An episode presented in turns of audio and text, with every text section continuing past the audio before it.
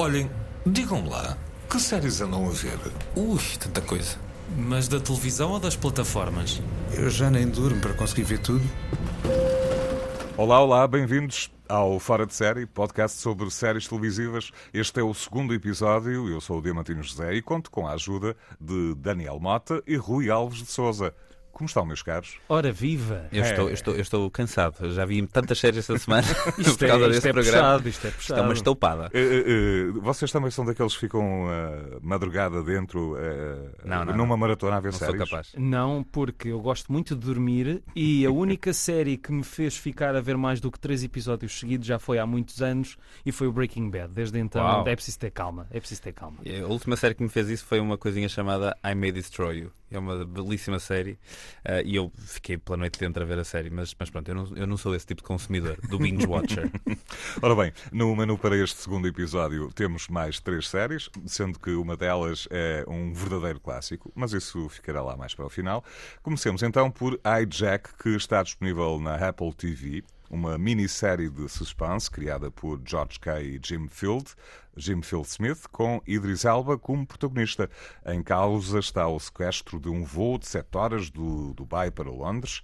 Eh, já todos viram esta série? Quem quer começar?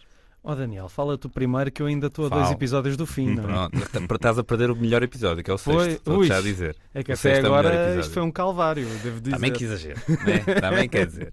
Ah, eu, eu, fui ver o, o Hijack porque o hype, ou seja, o, O entusiasmo. o entusiasmo em torno desta, desta série, obrigado Rui, era, era, era muito acerca do quão tensa era e quão bem feita estava. Eu estava com Covid em casa e pensei, olha que boa série para, para me entreter enquanto estou aqui a, a passar pelas agruras de mais uma, mais uma micropandemia pessoal.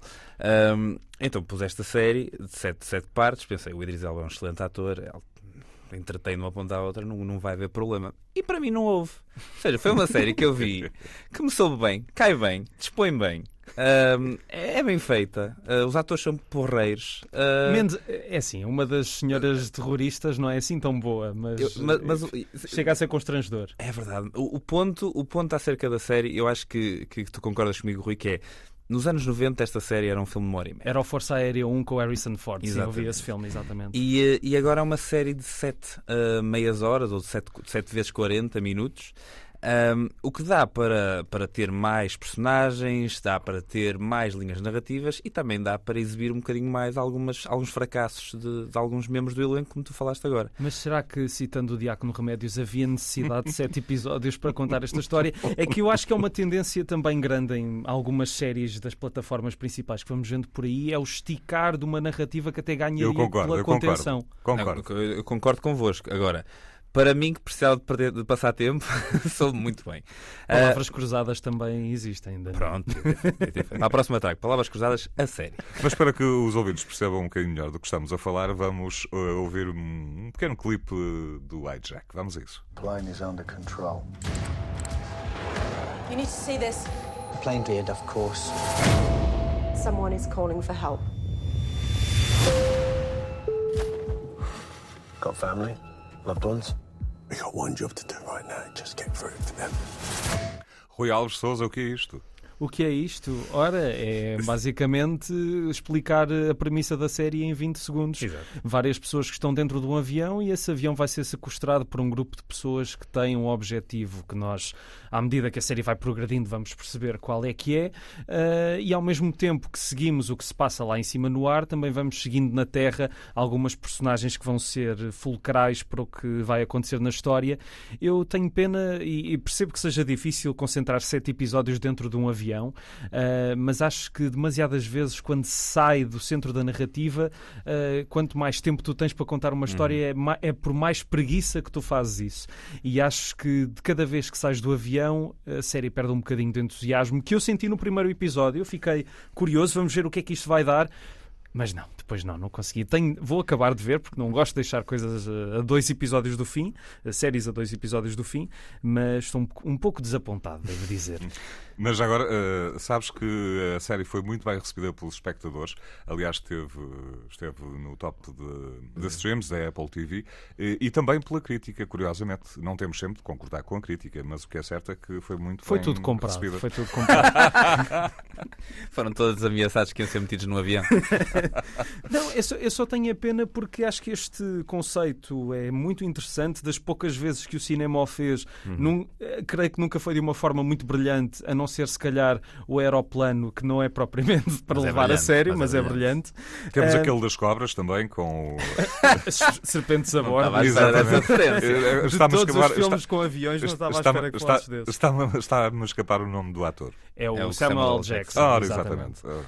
Mais. mas é- eu, eu sinto que de cada vez que tu esticas um conceito tão simples, ah, sem, na verdade, o, o preci- precisares de fazer isso, ah, eu pelo menos sinto isso porque gosto de ver séries, mas gosto que essas séries não sejam um tempo totalmente perdido, ou seja, têm de ser mesmo justificar, têm de justificar o tempo que estão a gastar. E neste caso não senti, talvez o final me faça mudar de ideias, mas até agora já foram cinco episódios. Há uma coisa nesta série que eu, que eu gostei, à parte de tudo o que já falamos, que é ah, nenhuma destas personagens é um super-herói.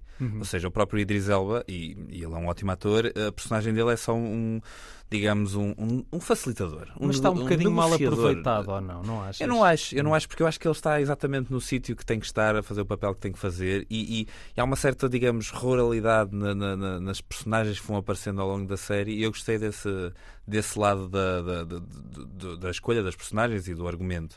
Ahm, e depois também gostei das, das pistas que abriu para uma segunda temporada, não, não vou aqui revelar quais, ah, apesar de não perceber muito bem ah, o que é que vai acontecer na segunda temporada. o Se calhar que sequestro vai continuar, eles é não vai aterram. tornar o, o assalto ao arranha-céus versão série. vai ser Atenção, atenção. num sítio diferente. Atenção que eu não, não tenho assim tanta certeza que haja uma segunda temporada, apesar de que um dos autores da série, hum, enfim, disse que nunca devemos dizer nunca. Sim, claro, percebo. Principalmente quando a coisa está a render, não é? Ah, claro. Claro. Muito bem, eh, esta série está disponível na Apple TV. eh, marca aí na sua agenda, a Jack, se quiser ver, eh, esteja à vontade e depois diga alguma coisa. Avançamos então para The Architect, série norueguesa de 4 episódios com 18 minutos cada, disponível na plataforma Filmin. A personagem central é uma arquiteta que se vê obrigada a ir viver para uma garagem devido ao aumento do preço das habitações. É, ao fim e ao cabo, um retrato, apesar de ficcionada, do que acontece, por exemplo, em Portugal. É caso para perguntar, meus caros, hum, onde é que nós já vimos isto? Onde é que nós já vimos isto e pensar que se na Noruega já é assim, não é? Quanto mais por cá em Portugal, mas acima de tudo, Diamantina, eu acho que o que mais interessa nessa série é quatro episódios de 18 minutos. Isso é Agora fantástico. tema, fantástico. Aqui, Há- aqui não, não, não se estica, não, não há invenções. gorduras, vai, vai, tudo é dito. Há pessoas que, se calhar, já vi algumas críticas de pessoas que acham que a série eh, não dá um mundo assim tão desenvolvido, mas eu acho que diz o essencial e há muita gente que vai sentir eh, a crítica social de, eh, desta série, que é muito, é muito forte, não só na questão da habitação, como também no emprego, no acesso a uma vida digna e até aos facilitismos que trazem as novas tecnologias. Um pormenor que eu acho delicioso é, às tantas vemos um cão que está a ser passeado por um drone. Eh, Sim, sim, E, e, enfim, é uma série, é uma sátira peculiar que ganhou prémios no Festival de Berlim, se Exatamente. não estou em erro, e eu acho que é um pequeno achado eh, da televisão contemporânea, digamos assim. Sim, é uma pérola, é uma pérola como curtos episódios. Eu só ainda só vi o primeiro, mas eu, o que eu mais gostei. Porque é muito longo, não é? E ocupa muito tempo. Eu só vi o primeiro, pô, quer dizer. Eu ainda só vi o primeiro. E, e- e eu gostei, apesar de ser contido, e, e às vezes há essa necessidade, porque não há assim orçamentos gigantescos para, para fazer um, um plano aberto, uma cidade toda ela futurista, mas apesar de ser contido, ah, eu acho que as pequenas coisas que vai apresentar naquele primeiro episódio conseguem nos distanciar o suficiente da nossa realidade atual para compreendermos que estamos num mundo, apesar de completamente diferente, completamente igual, com os mesmos problemas que nós temos hoje em dia, com as mesmas questões acerca do que é que vamos fazer a seguir, o que é que vamos fazer que já não temos dinheiro para viver em lado nenhum. Uh, e o que acontece é que esta pessoa é forçada a ir viver para uma espécie de uma divisória né, por quatro cortinas dentro de um, de um, uh, de um parque de estacionamento uh, abandonado porque já não há carros. Exatamente. Um, e a dada altura essa personagem também tem que falar com a mãe e fala com a mãe via drone, a mãe manda-lhe uma mensagem e diz desculpa filha, hoje não posso ir, deixa aqui o teu presente. Um, e, e é, é, uma, é uma série fria, mas, mas é norueguesa, portanto, se calhar não devíamos estar a esperar outra coisa. E a, porque a verdade é que a ficção de, de, de, de escandinavo tem esta tendência de ser fria, de ser gélida e de ter um sentido de humor negro dentro desta distopia muito característico. Uh, e é muito bem realizado aquele primeiro episódio por Karen Lurner Klabers. Uh, e, uh, e eu acho que é uma série sem dúvida nenhuma a descobrir. Eu por acaso não vi. E em relação à fotografia, que ideia é que têm sobre isso? Eu acho que a fotografia da série está muito bem conseguida, uh, consegue-nos transportar por vários, pelos vários ambientes uh, mais ou menos sombrios e eu gosto particularmente das cenas dentro do parque de estacionamento uhum. porque estão muito, estão muito bem conseguidas, não é? E nós sentimos aquela, não, não lhe posso dizer que é claustrofobia porque não há paredes, mas há cortinas, há cortinas. mas todo aquele sistema uh, baseado na confiança já por si é absurdo, não é? No, uhum. Na nossa cabeça, mas é transposto para a série série de uma forma tão, tão crua e tão levada a sério que nos impressiona e acho que uh, se a série pode provocar alguns risos pela sua sátira, acho que no fim a série está a dizer é que the joke is on, on us. Sim, a sim, piada, a piada está, em nós. Está em nós. E eu, eu gostei também, de, falando especificamente da fotografia, de que a série mistura uma, certa, uma série de planos estáticos com movimentos de câmara à lá uh, documentário falso, tipo Exatamente. um The Office ou um escritório ou qualquer coisa assim. E, e é, uma, é uma escolha muito, muito, muito particular porque não estávamos à espera, dentro de uma ficção científica, que a dada altura nos parece de um mundo ultra organizado e algo ascético até, uh, dentro dessa ficção científica tivéssemos um, momentos tão orgânicos da operação de câmara e de, e de, e de, e de dinamismo, de zoom in e zoomada para fora. É isso, é uma série extremamente bem conseguida, Rui. Boa sugestão. Já vamos, já, já vamos voltar à série, uh, mas agora vamos ter aqui um pequeno problema. Já, já vão perceber qual é. Noen lås her?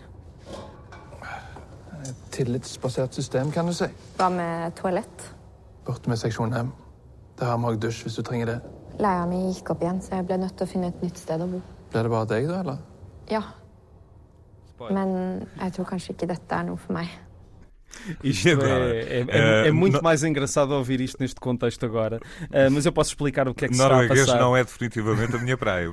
Nem de nenhum de nós, mas este, este é um, um, momento do primeiro episódio da série em que a nossa protagonista está a ser apresentada à sua nova casa e em que o seu senhorio, uh, a pergunta que ela faz é onde é que é a casa de banho, ele indica que é na secção M do parque de estacionamento e isto não tem paredes, não, porque é um sistema uh, feito à base da confiança. Uhum. Eh, são, são, são coisas que já, já aqui abordámos. Acho que esta série de facto é muito original, é muito concisa, uh, que é uma coisa que eu valorizo cada vez mais porque não há tempo para ver tudo o que vai saindo. Uh, portanto, a minha altíssima recomendação para esta série. Portanto, está aprovada. Sem dúvida. Do meu lado já, já disse que sim, exatamente. Foi só para confirmar. Pronto, ainda bem, fizeste bem. E para terminar, temos uma série que alguém descreveu da seguinte forma. Eu não me lembro se terá sido mesmo algum dos protagonistas. Foi uma série sobre nada que se transformou num dos maiores êxitos da televisão à escala universal. Uhum. Estamos a falar de Seinfeld, pois, claro, a série criada por Larry David, olha quem ele é, e Jerry Seinfeld. Estão de acordo com esta frase?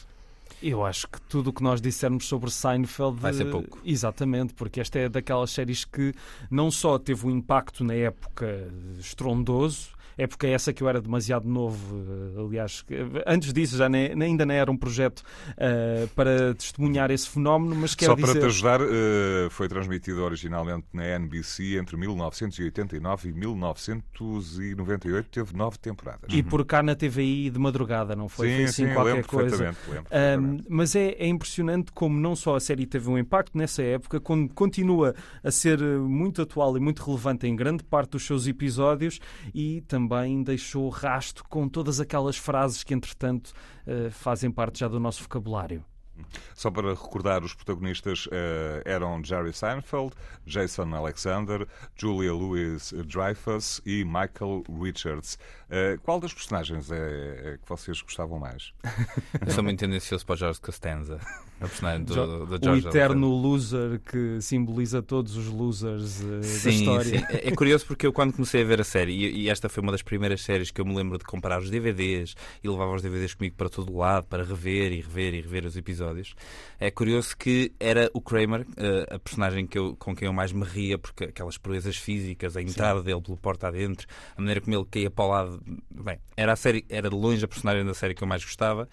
À medida que eu vou ficando mais velho, se calhar estou a ficar mais Jorge, não sei, uh, mas cada vez gosto mais de, não só da personagem do George Costanza, como da construção do Jason Alexander, porque ele é extremamente coerente do início ao fim, na incoerência total das Exatamente. ideias que ele tem acerca do mundo uh, e é a pessoa que quer popularizar comer uma barra de sneakers com faca e garfo, uh, assim como é a pessoa que acha que pá, eu gosto tanto de comer, mas também gosto tanto de fazer amor, será que dá para fazer os dois ao mesmo tempo? Uh, é, podíamos estar aqui só, só em reminders de episódios, só lembrar episódios, precisamos estar aqui mais duas horas. Eu acho que, além do George, a minha personagem preferida, além do Kramer, é o pai do o George. Kramer é, é incrível. O, o Kramer é fantástico. O Kramer é fantástico, mas o pai do George com a mãe, então, são uma dupla imbatível pai e do George, explosiva. que é pai de Ben Stiller pai de Ben Stiller, exatamente, Jerry Stiller, que é uma personagem que me faz sempre desmanchar sem eu querer. E é engraçado que eu agora ando a rever a série toda, já vou na temporada 9, já não via desde a SIC Radical, que foi onde Uau. eu via a série toda. Mas tens esse parte físico ou estás a ver na Netflix? Na Netflix, na exatamente.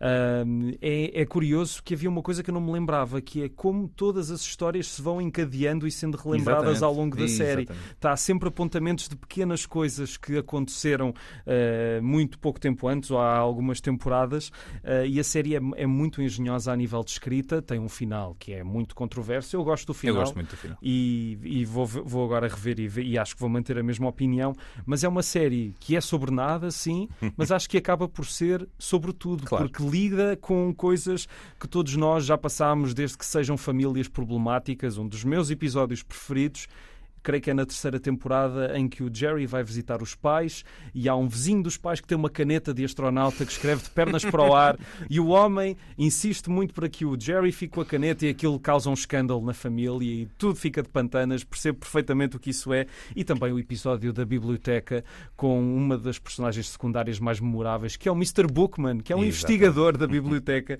que vai atrás do Jerry Seinfeld porque não devolveu o Trópico de Câncer de Henry Miller. São dois de, como tu disseste, Daniel, podemos passar aqui horas e horas a falar de Seinfeld. Então, aquela vez que o Seinfeld foi ver a lista de Schindler e teve, portanto, aos amassos com uma moça enquanto estava a dar o lista de Schindler e eles todos, mas como assim? Como é que é possível? Ainda mais o Seinfeld é judeu, portanto isto ainda ganha todo um, um, um, nível extra. Para mim a série atinge o pico ali na terceira, quarta temporada. Eu acho que é uma altura em que parecia que os argumentistas não paravam de, de deitar cá para fora episódios absolutamente geniais, que não só têm gags hilariantes do início ao fim, como a, a própria trama é extremamente constru é construída de tal forma que coisas que parecem dispares no início, no final acabam num clímax absolutamente louco uh, em que tudo o que não parecia que não tinha nada a ver depois reúne-se. É, é, é para mim, torna-se, para além de uma série muito, muito engraçada, torna-se um exercício de escrita delicioso de acompanhar e de analisar, porque é, é, um, é um exemplo perfeito de como escrever e de como construir uma narrativa curta, que os episódios têm todos meia hora, 25 minutos.